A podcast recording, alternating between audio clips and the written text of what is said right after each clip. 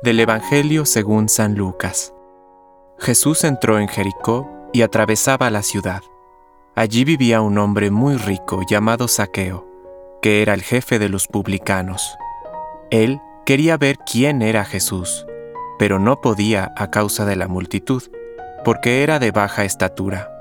Entonces se adelantó y subió a un sicomoro para poder verlo, porque iba a pasar por allí. Al llegar a ese lugar, Jesús miró hacia arriba y le dijo, Saqueo, baja pronto, porque hoy tengo que alojarme en tu casa. Saqueo bajó rápidamente y lo recibió con alegría. Al ver esto, todos murmuraban, diciendo, Se ha ido a alojar en casa de un pecador.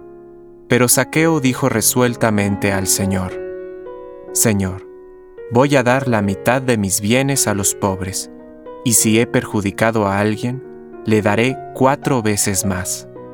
Y Jesús le dijo, Hoy ha llegado la salvación a esta casa, ya que también este hombre es un hijo de Abraham, porque el Hijo del Hombre vino a buscar y a salvar lo que estaba perdido.